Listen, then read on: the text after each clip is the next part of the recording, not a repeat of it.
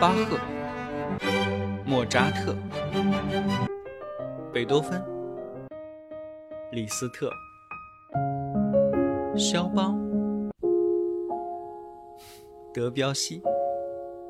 这里是显微镜下的古典音乐史，我是旧扎特，不是莫，是旧啊。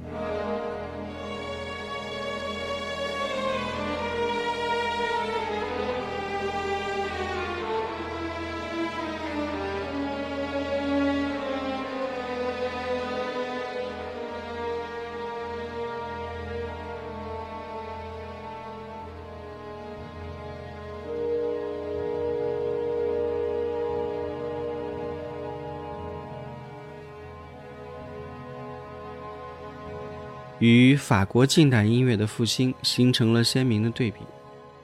后瓦格纳时代的德奥音乐居然呈现出了一种发展到极致的状态。这一时期的代表作曲家，就是马勒和理查施特劳斯。浪漫主义音乐的两个倾向啊，第一个是以量取胜，第二个是近乎宗教情怀的音乐。到了他们这里，几乎变成了一种类似于巴别塔式的幻想。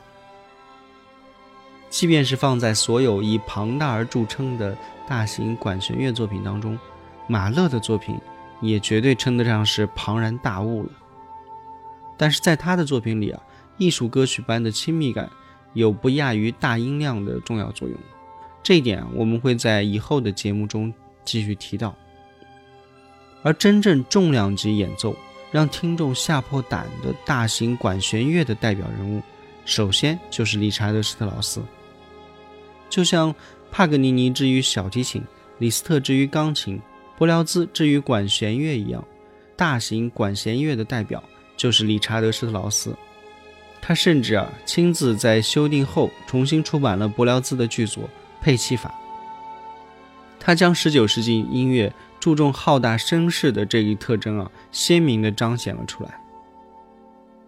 而最鲜明体现这一点的，应该就是他作品的开头部分。理查施特劳斯不像布鲁克纳啊那样沉着地花大量的时间，一点一点地把音乐推向高潮。施特劳斯最喜欢的就是从曲子的一开始，就抓住刚坐下不久的听众的心。他的音乐高潮啊，通常都是放在最开始的部分。通俗的来讲，就是用最开始的一击去制造声势。其中最典型的就是交响诗《查拉图斯特拉如是说》，还有《英雄的生涯》。《英雄的生涯》第一章就是我们开头放的那一首啊。此外，像《唐璜》还有《阿尔卑斯交响曲》也是同样这个风格的。那么，就让我们现在来感受一下《查拉图斯特拉如是说》的 Introduction 吧。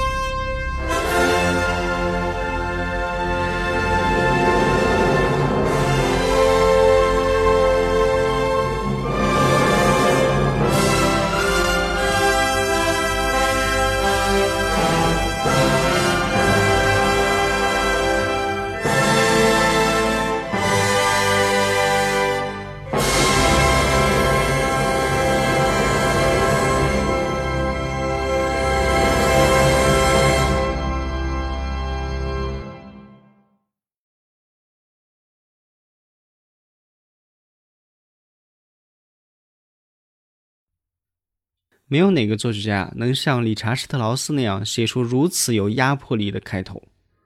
不过啊，到头来听众觉得最棒的部分，其实也就是开头的部分，因为无论怎么等啊，也不会再等到像开头那样波涛汹涌的高潮了。不但如此啊，随着曲子不断的往前推进，连最开头的张力也会逐渐的萎靡下去，最后像慢慢放弃了一样的结束了全曲。这就是理查施特劳斯众多作品的特征。与这种放弃般的终结相同的是，幽默而出其不意的结尾。这个也是理查施特劳斯经常会用到的方式。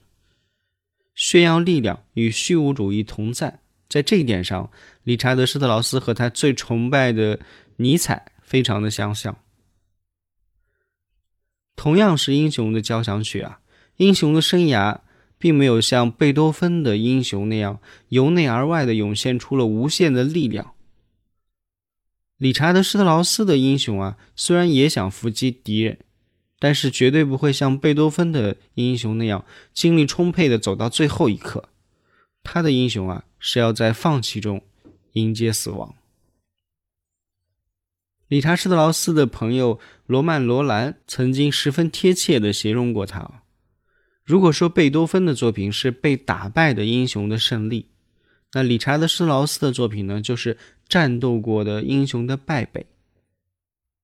但这绝对不是他作品的缺陷啊，恰恰可以看作是这个时代的西方音乐陷入了某种精神危机的征兆吧。那么，请听交响诗《英雄的生涯》最后的乐章《英雄的遁世》。一首代表了时代精神危机的代表作，欢迎关注订阅，我们下一期再会。